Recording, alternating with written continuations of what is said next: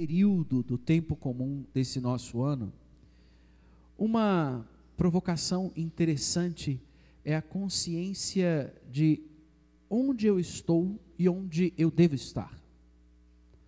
Onde eu estou? Onde eu devo estar? Aonde Deus me enxerga agora e aonde me quer ver na minha história? Isso é importante no nosso pensamento, porque enquanto isso for uma dúvida, isso faz com que nós andemos feito pelo mundo, feito é, alguém desorientado à busca daquilo que o preenche, que o sacia, que o nutre, que o realize, que o dê prazer, que, que faça com que eu me encontre. Mas quando eu, cristão, respondo a essas perguntas com a clareza que me dá a fé, com os elementos que me dá a fé, eu sei exatamente o que, que eu estou fazendo agora e para onde eu estou indo. Onde que eu estou? Eu estou, neste momento, me unindo a Deus, escutando a Sua voz, que me fala por meio da Sua palavra, me unindo a Deus, que se entrega no pão e para que eu seja santificado pela Sua presença. Palavra, fé que entra pelos ouvidos, pão que me nutre com a presença do Senhor, para que do coração dividido pelo pecado, a minha vida eu vá transformando a minha história pelo lugar onde eu devo estar, junto de Deus. Quando Jesus diz no Evangelho, o reino de Deus, o reino de, do reino dos céus está próximo, o reino de Deus está próximo, é porque ele diz que o reino está diante de, de quem ele encontra. O reino de Deus é um convívio com Deus pleno, depois que terminarmos esta trajetória, a trajetória desta terra, mas é um convívio que começa agora com a escolha por Ele e a decisão firme de viver unido a Ele. Onde que eu estou? Eu estou me colocando junto de Deus e tomando a postura de que com as minhas palavras e com as minhas os meus atos, com os meus gestos de dizer, eu prefiro Deus. Eu prefiro estar aqui.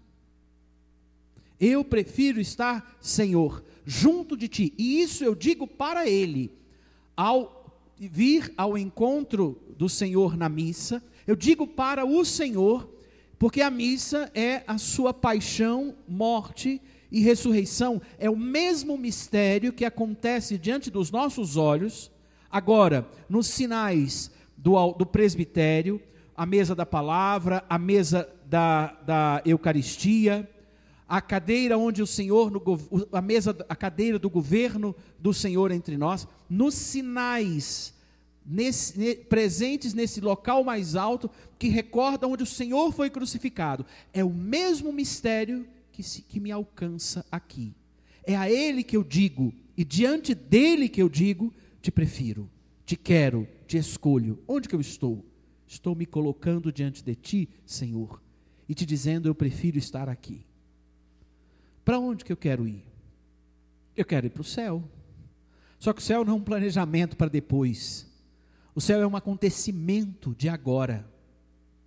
Ninguém entra no céu na última decisão da vida se o Senhor deu todas as oportunidades e eu rejeitei. Pode ser que a misericórdia do Senhor nos garanta por força do seu amor, e isso é um julgamento dele. E eu espero que ele, eu rezo para que ninguém perca sequer a última que seja a oportunidade que o Senhor der para ganhar o céu. Mas a vida inteira tem uma chance de ganhar o tesouro, e por que eu vou deixar para depois sem saber se eu sequer vou poder entrar?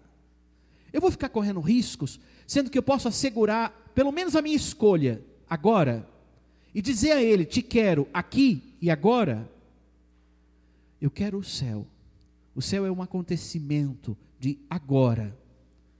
O céu é o acontecimento que eu, da minha vida no momento presente, eu diante de Deus, me colocando junto dele, andando com ele, decidido por ele, mudando as minhas rotas para viver as rotas, as rotinas, os costumes, o pulso do coração dele na minha vida, eu estou entrando no céu.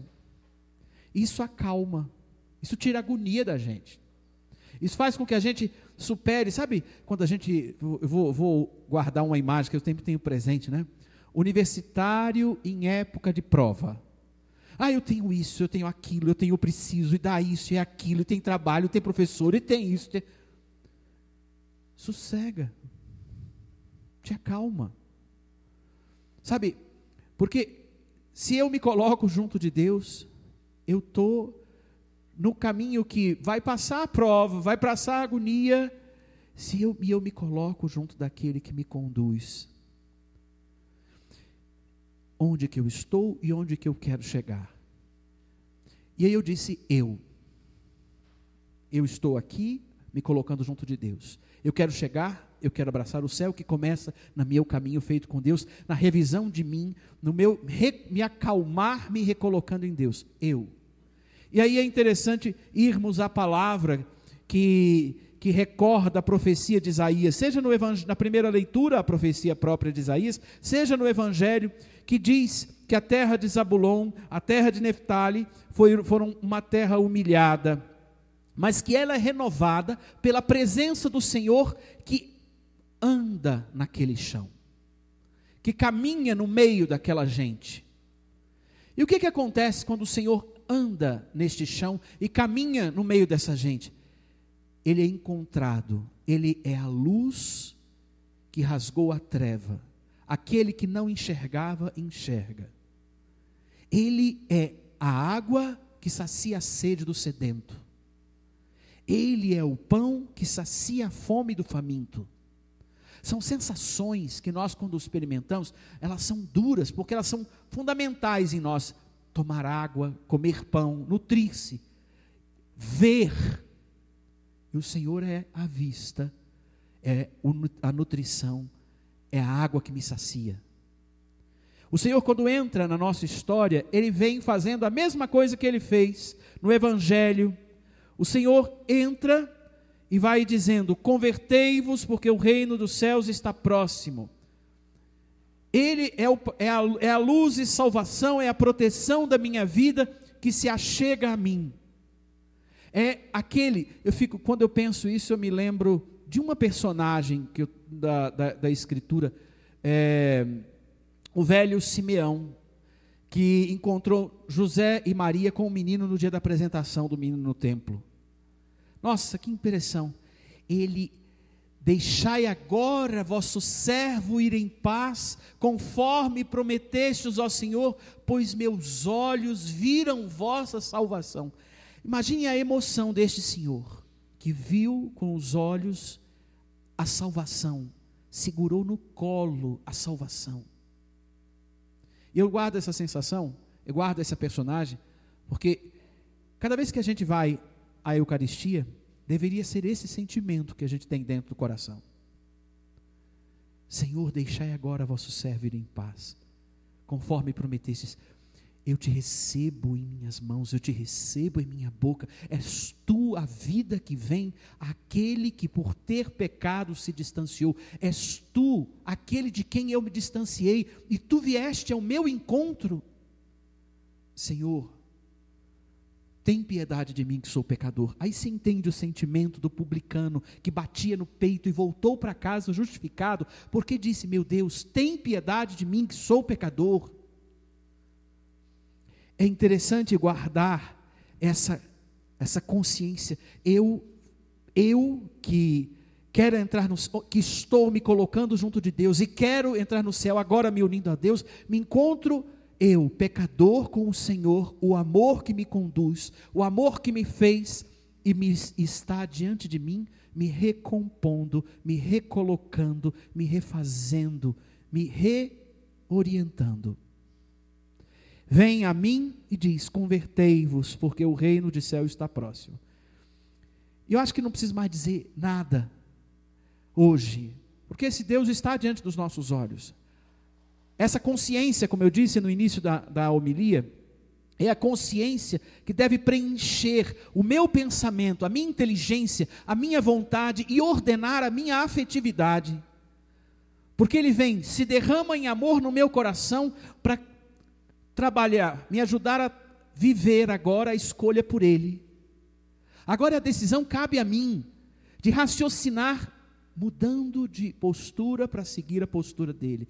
Cabe a mim a decisão de não deixar para depois, para viver, não deixar para depois assim a, a, mudança de rota por causa de Deus, por causa de uma vontade que eu quero realizar agora. Não, eu vou fazer a vontade de Deus porque essa é também a minha vontade, mesmo que eu não entenda tudo. Cabe a mim agora o afeto, Senhor. Talvez meu coração não pulse todo o afeto que eu gostaria de pulsar por ti, mas eu te escolho porque sei que esse afeto vai acontecer na medida em que eu me colocar unido a ti. Eu vou render esse coração de pedra ao teu lado, revigorando e tornando esse coração um coração de carne. Um coração que pulsa aquilo para o qual o Senhor o criou pulsar. O Senhor não criou meu coração para viver dividido. Então me reúne esse coração na, no teu amor, na tua graça, para eu andar além das portas desse templo, ocupado apenas no que diz o meu irmão e o quanto ele precisa do céu, ocupado em amar aquele, perdoar o outro. E isso não é fácil, perdoar. Dá um trabalho. E eu digo para vocês uma coisa que para mim foi escandalosa no início do meu ministério. Eu fui ofendido num, por um sacerdote e levei três anos para perdoar. E como era duro ser um padre que oferece o ministério da reconciliação e não conseguir arrancar, acelerar a cura da ofensa na alma. Isso dói. O bom é que a gente tem amigo que lembra a gente de quanto que perdoar ajusta as coisas na terra, né? Isso faz um bem só você vendo. E esse é o exercício. Convertei-vos.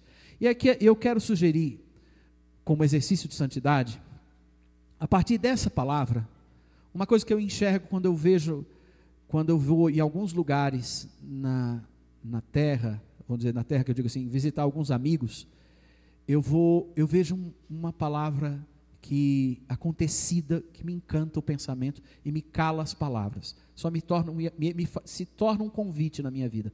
A palavra mudar. Mais do que nunca nesses dias eu estou experimentando essa palavra com, com franqueza. Essa semana eu recebi uma notícia né, de, um, de um filho o, o, que, é que, que, é responsável numa das fazendas da Esperança. Esse menino um dia que um dia bateu a porta dizendo que queria se matar. E a gente acolheu, eu assumi a história dele, ele se recuperou. Hoje ele é casado, pai de duas filhas, e depois de ter cuidado de uma fazenda no Maranhão, em Alagoas, em Santa Catarina, ele agora ele é o responsável da maior fazenda da esperança do Brasil, da primeira fazenda da esperança. Eu conversava com ele, eu falei assim, olha, você não. E ele tem de fato um metro e cinquenta e um de altura. Tu pode ter baixinho, tu é baixinho, mas é gigante. Porque com a resposta que ele deu a Deus, e eu digo, a vida dele mudou. Mudou porque ele aceitou um convite que eu fiz no dia que ele queria terminar tudo. E a história não foi porque o padre fez o convite, mas porque Deus encontrou espaço para as coisas acontecerem de dentro para fora. Quando eu fui à Fazenda da Esperança, lá em Alagoas, lá em Santa Catarina, uma das coisas que mais me encantava ouvir era dizerem assim: Josafá é um pai para mim. O nome dele é Josafá. Josafá, ele me ensina a amar. Nossa, que orgulho de alguém que só foi instrumento ver o outro virando a página. E a minha vida segue aqui e a dele agora segue na vontade de Deus que cabe lá. E é tão curioso pensar isso porque ele mudou quando ouviu o convite. Convertei-vos e crede no Evangelho. Nessa semana, eu quero sugerir a você que olhe para as coisas da sua casa e veja as coisas que estão muito instaladas e mude de lugar. Ah, não, padre, vai dar trabalho bota o sofá no outro canto, vira para um outro lado, tira as panelas e põe em outro canto, vira, tira a biblioteca um pouco, diminui os livros da biblioteca. Padre, o senhor está falando isso porque o senhor está mudando. Também, porque isso tudo está dando um bom trabalho de fazer. Mas você sabe que a experiência de mexer e rever faz uma síntese. Pelo menos esses dias, enquanto eu encaixotava umas coisas, eu pensava, é, isso tudo é um ensaio para o céu, né? Porque um dia eu estou levando isso aqui que vai ser útil na próxima etapa. Mas um dia, a única coisa que é útil para a próxima etapa é meu caixão, meu corpo num caixão.